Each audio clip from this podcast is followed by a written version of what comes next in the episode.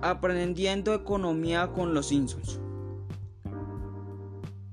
Se hace referencia a las diversas críticas a la afirmación de la economía convencional de que los consumidores son soberanos en sus decisiones de comprar ya que son libres de elegir racionalmente, restringidos por su nivel de ingresos y dentro del ámbito de sus preferencias particulares. Una primera crítica está dirigida a supuesta relación con la libertad del consumidor en la forma de preferencia de comprar. Una segunda es el cuestionamiento se refiere a la debilidad de la base analítica de la teoría relacionada del consumidor. La elección racional del consumidor está construida en base a dos conceptos Primero, los ingresos.